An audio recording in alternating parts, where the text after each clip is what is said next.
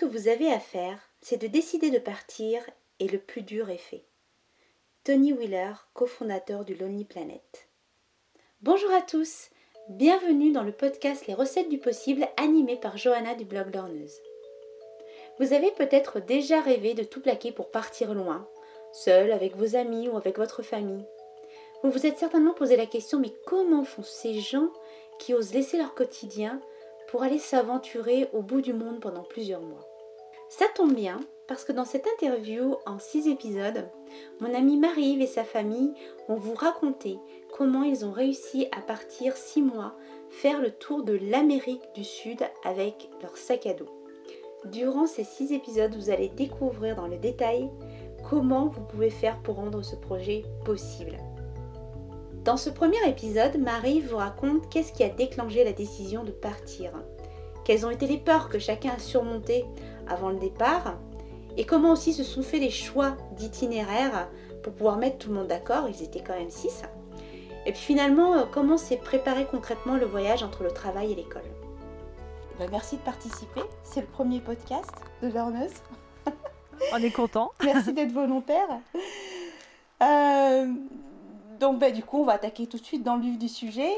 Euh, moi, la grosse question que je me pose, voilà, comment cette idée en fait est... vous est venue de partir six mois en Amérique du Sud? Donc, bah, en fait, euh, il y a deux points. Il y a d'abord euh, euh, on a, il y a eu le départ de notre fils aîné, enfin donc de Mathias, qui est parti euh, à Saint-Étienne pour ses études. Donc euh, il y a le syndrome de l'enfant qui part de la maison. Hein. Ouais, ouais, je connais ça. Donc du coup, on a eu l'envie de vivre une, enfin moi en tout cas, j'ai eu envie de vivre une, une, aventure encore familiale tant que c'était possible qu'on soit tous, tous ensemble. Parce qu'après, bah, chacun part dans sa vie, voilà. Donc du coup, il y a, je pense qu'il y a eu ça qui a, qui, a, qui a, un peu mis en route le projet. Et puis, euh, euh, on, on, avait fait un voyage donc il y a 20 ans en Amérique du Sud. Euh, on était parti 11 mois déjà. Ouais. Et on s'était, enfin ça nous avait plu et c'est vrai qu'on s'était dit ouais ce serait vraiment super de refaire de faire ça quand on aura des enfants. Ouais, bon, on ouais. ne savait pas qu'on allait en avoir quatre, évidemment, et que ça allait durer 20 ans, mais, mais euh, on avait toujours eu ce, cette envie de partir avec nos enfants, ouais. euh, partager quelque chose avec eux euh, sur un long terme hors du contexte euh, maison. Donc c'était quelque chose qu'on avait. Bon, après, euh, c'était... c'était on a toujours eu des bébés, puisqu'on a eu quatre enfants qui suivaient, donc on, il se trouve qu'on avait toujours un bébé avec nous, donc euh, c'est vrai que c'était pas forcément commode. Et puis euh, bah là, il y a eu le départ du grand, la petite qui commençait à être assez grande puisqu'elle avait 9 ans. Oui. Donc du coup, voilà, on, on s'est trouvé dans une configuration, euh, je dirais, temporelle qui faisait que c'était vraiment le moment là. Et Mhm. euh, à ce moment-là, euh, on vivait en Ardèche et donc on a rencontré un couple d'Américains Oui. qui, qui avait voyagé pendant deux ans avec trois enfants Ouais. Et qui venaient d'arriver bah, de leur voyage en fait en 97 donc ouais Euh, et qui venaient d'arriver de ce voyage et euh, qui euh, quelque part je dis pas qu'elle nous a poussé mais c'est vrai qu'elle racontait chaque fois Maïka elle faisait ouais euh, nous on a fait ci on a fait ça et puis bah il y a eu un moment où bah, je me suis dit ouais mais nous pour enfin pourquoi pas nous quoi quelque part Ouais. voilà donc c'est vrai que ça a un peu déclenché ce truc là ça voilà ça a déclenché cette envie Ouais, ouais. et puis, euh, et puis euh, après, on, a- on est parti sur plusieurs projets au départ. C'est-à-dire qu'en fait, euh, ce qu'on voulait vivre vraiment au départ, c'était une aventure familiale. Mhm. Et on a donné le choix aux enfants. En fait, on leur a fait, fait trois propositions. On avait Mhm. dit euh, soit on reste. alors, soit, soit on arrête tous de travailler et on part en Ardèche pendant une saison Mhm. pour vivre hors du temps, hors des choses. Oui. Soit on reste à la maison. Euh, mais on va tous, on va voyager en Europe, alors en étoile, quoi, c'est-à-dire avec une base sur la maison, partir euh, 15 jours en Allemagne, revenir, partir une- en Suisse, revenir, partir en Hollande, aux Pays-Bas, enfin voilà, des choses Ouais. comme ça. Soit, euh, eh ben, on s'est dit c'est l'occasion de, de bah, quelque part de faire ce qu'on s'était promis, c'est-à-dire ce voyage en Amérique du Sud, parce que celui-là, il était quelque part euh, Ouais. aussi euh, dans notre tête. Et euh, les enfants ont choisi presque à l'unanimité l'Amérique du Sud. Ah, Il y en a un qui a voulu, ou une qui a voulu autre Bah, chose? Valentin, euh, Valentin, il était plus frileux, le deuxième, euh, donc lui, il est toujours plus frileux. Euh, lui, son plan, c'était restons en Ardèche. hein, C'est pas trop loin, c'est pas trop dangereux, voilà. On n'a pas à prendre l'avion. Enfin voilà, il y avait des choses qui faisaient que pour lui, c'était la solution la plus Ouais. confortable. Et, et justement, donc pour résumer, en fait, finalement, c'est quand même un projet qui date d'il y un petit moment, puisque vous l'aviez quand même, je veux dire, la, graine, elle était déjà dans votre tête après avoir fait ce premier voyage en Amérique du Sud. Et puis on voit qu'il y a plusieurs déclencheurs, donc le départ de, du grand, et puis, puis cette envie de, de, partager quand même quelque chose en famille. Oui, voilà. voilà, mm. ça, c'est, en fait, c'est pas un coup de tête, quoi. Tout ça, ça, ça bah, C'est vrai que c'est, quand on y pense vraiment, effectivement, euh, c'est quelque chose qui a mûri. Euh, voilà, on n'a pas décidé un jour de sortir de notre vie et de se dire, tiens, hop, on part. Voilà, c'est quelque chose qu'on effectivement, euh, qui, qui, qui s'est probablement mûri dans tout ce temps-là, même si on n'y a pas pensé forcément, mais mais pendant ces 20 années, euh, plusieurs fois, on s'est dit Ah oui, on pourrait partir. Ah, mais non, là, le petit est trop petit. Ah non, je suis enceinte. Ah non, j'ai encore un bébé. Enfin, voilà. Et du coup, oui, effectivement, on peut dire que ça a mûri tout ce temps-là. Et puis, ça s'est déclenché à ce moment. Ah voilà, au moment où, il fallait. Mais je dis ça parce qu'il y a, y a, pas mal d'auditeurs qui, qui, qui, vont écouter ça. Il y a pas mal de gens qui rêvent de partir comme ça en famille. Et c'est vrai que souvent, on met le temps.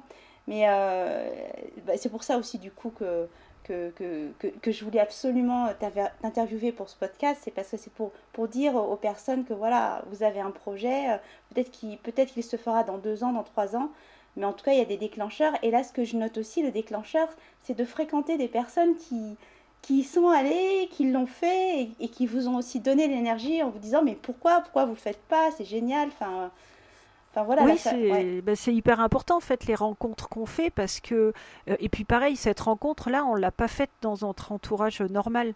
Ouais, euh, On l'a faite parce que on est parti vivre dix mois en Ardèche euh, bon pour se rapprocher d'une école qu'on recherchait etc. Mhm. et, et, voilà on était complètement hors de notre cercle normal mhm. d'amis mhm. et, et, cette impulsion elle est venue de gens qui que bah, au départ qu'on n'a pas l'habitude de fréquenter, qu'on n'aurait jamais rencontré. Et euh, de même sur le premier voyage qu'on a fait il y a, il y a 20 ans, donc en 1998, mhm. euh, on était à un mariage d'une amie que je n'avais pas vue depuis euh, des années, peut-être 15 ans. Mhm. Et, et on, donc on était les, enfin on, se on connaissait personne en fait. Voilà, c'est une amie que j'avais perdue de vue. Et euh, on s'est retrouvé à une table bah, lors du, du repas, de, du banquet de mariage. Et on a fait un tour de table et tout le monde s'est présenté. Et parmi mhm. les gens qui étaient à notre table, il y a une fille qui dit ben voilà, euh, moi euh, j'ai 27 ans, je viens de prendre un congé sabbatique. Cet été, j'ai rencontré un Australien. Et je veux voir si ça peut marcher de vivre avec lui. Donc je, je pose, j'ai posé un an et je pars vivre un an en Australie. Et là, pour moi, ça a été carrément le déclencheur parce qu'on avait le mhm. même euh, âge. Et dans la voiture, tout le long du retour euh, à la maison, euh, j'ai bah, j'ai poussé mon mari en lui disant Mais te rends compte ce qu'elle fait Elle a tout posé, elle a tout plaqué, elle est partie, elle, elle le fait. Mhm. Et en fait, on est parti neuf mois après. quoi. Donc ça, ça a enclenché aussi une réflexion de se dire Non, mais elle, elle l'a fait. pourquoi on le ferait pas? Après, ça correspond à une envie. Oui, bien sûr, bien sûr, ça correspond à l'envie. Ça, mais donc voilà, d'où l'importance voilà de, de, s'ouvrir et puis euh, quelque part euh, sur le chemin on rencontre des personnes inspirantes et puis ça voilà ça, ça, nous donne envie. Et alors je, rebondis un peu sur les peurs de, de, Valentin. Justement, avant de partir quand même, est-ce qu'il y a eu des peurs, euh, des résistances, enfin au sein de la famille ou, même dans votre cercle familial ou votre cercle de proches est-ce qu'il y a eu quand même des étapes où, euh, voilà, il y a eu, euh, y a eu des peurs? Parce que quand même partir en voyage comme ça, euh, on va le voir, ça demande une certaine organisation, ça demande de lâcher certaines choses. Donc voilà, est-ce qu'il y a eu des peurs et des résistances? Bah, donc la, la, première peur, effectivement, c'est Valentin qui est l'enfant le moins téméraire, je dirais. Ah Alors c'est pas exactement juste, mais en même temps, c'est celui qui qui aime pas être bouleversé, qui aime pas bouger. Donc c'est vrai que voilà pour lui ça a été euh, le, premier un petit peu le premier arrêt mais bon ça n'a pas duré longtemps et puis il l'a pas regretté un instant après donc voilà. Mmh, mmh.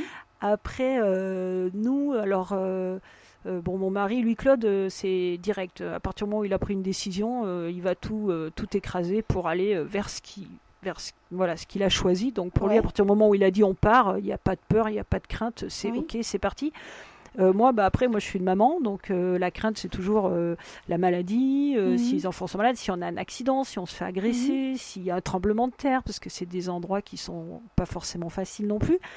Après, on a bénéficié quand même de l'expérience qu'on a qu'on avait eue il y a 20 ans, déjà. Mhm, après, c'est vrai que la condition pour moi de partir, c'était quand même de partir sans peur, quelque part au, minimum. Ah, C'est-à-dire que j'ai, j'ai pas voulu commencer. Alors j'ai eu plein de retours de gens autour de moi, mais oui, mais vous prenez une assurance et puis le rapatriement et puis et puis et puis et puis et en fait, quand on commence à, s'engager sur cette voie-là, en fait, on part pas. parce que parce qu'il y a toujours la part d'imprévu qu'on peut pas mesurer. Mhm. forcément. Euh, et, voilà quoi. Et ben, c'est celle qui nous empêche de, bouger finalement. Oui, oui, oui. Donc au début, j'ai commencé à regarder des assurances, des rapatriements, la carte bleue, euh, le travail, euh, comment, enfin voilà, la sécu, blablabla. Ouais, et puis finalement, il y a un moment où j'ai dit bon, stop. Maintenant, si tu pars, tu fais confiance en ton choix et, tu pars. Voilà. Ouais, ouais, ouais, L'idée c'était ça. Après, euh, donc après bon, ça, ça, enfin, ça évite rien, mais avoir peur, ça, ça, ça n'empêche rien non plus et ça prive de beaucoup de choses. Oui, oui, oui, c'est sûr. Donc du coup, euh, on s'est dit, bah après tout, on n'est pas beaucoup malade en France. Euh, on avait la possibilité, euh, on avait l'aisance financière entre guillemets de se dire, bah si on doit rentrer immédiatement, on peut rentrer. voilà, on n'a pas besoin d'attendre le déblocage d'une carte bleue, d'une mm. situation, d'un secours, etc. Et mm-hmm. donc voilà, on est parti quand même plutôt confiant. Après, bon, bah, après, nos familles, bah, bah, elles nous subissent. Hein. Enfin, c'est pas le premier choix particulier qu'on a fait dans notre vie. Il y a 20 ans, ça a été déjà le drame quand on est parti. Euh, oui, oui. Euh, bon, on a, on a, voilà, on a fait des choix d'éducation sur nos enfants, comme la, la, déscolarisation qui a provoqué énormément de peur chez nous. dans nos familles, euh, enfin le choix des naissances de nos enfants aussi. Enfin bref, ils mhm. sont ils sont un peu rodés quoi, et puis de toute façon ils n'ont pas le choix, donc voilà. Oui. ils ont subi ce choix-là, en tout cas. donc oui, donc euh, vous, vous avez enfin, apprivoisé pardon, vos propres peurs en, finalement s'imaginant mais qu'est-ce qui finalement peut nous arriver de pire? Vous avez fait le tour et puis ben, vous avez décidé euh, de, partir du coup. Comment s'est préparé le voyage en fait? Comment vous êtes organisé euh, Parce que enfin, si tout anticipé, ça me paraît énorme. Donc euh, à peu près euh, entre le moment où on a émis l'idée, euh, enfin où on l'a accepté, où tout le monde l'a accepté dans notre cercle restreint, là nous six, mhm. on a mis à peu près huit mois pour, pour partir. Alors bon, d'abord il y avait un, choix de saison évidemment, donc on s'est décidé, je sais plus, en début d'année, peut-être février-mars, au printemps, on voulait partir pour l'été austral, c'est-à-dire qu'il fallait qu'on parte pendant l'hiver en France. Donc il y a eu, euh, voilà, il y a eu, euh, de toute façon là, c'était incompressible au niveau du temps. Mhm. Euh, ensuite, bon, la première chose qu'on a faite, c'est la faisabilité financière. En fait, les ressources de temps et d'argent. Est-ce qu'on avait ce temps-là disponible? Est-ce qu'on avait l'argent pour le faire? Mhm. Donc il se trouve que pareil, là, il y a eu une espèce de concordance de choses. Euh, donc pour, euh, pour régler tout de suite le problème du comment on a fait au niveau du travail de, de Claude, euh, il avait un compte épargne-temps, ça fait 25 ans qu'il travaille dans la même entreprise, il avait épargné énormément de jours, bon 90 jours. Donc c'était sa limite, c'était 90 jours pour lui, ça représentait 5 mois à peu près. Euh, qui mhm. était payé. Voilà. Donc ah, euh, il est parti 90 jours en, en, congé payé. Bon, ça c'était. Euh, donc voilà, du coup, ça, ça rendait. parce qu'à 6, c'est vrai que financièrement, ouais, à 6, c'est quand même assez lourd. Donc voilà, ça rendait le projet possible tout de suite. Mhm. Après, au niveau du temps, donc il y avait l'histoire de la saison et puis il y avait les enfants et l'école.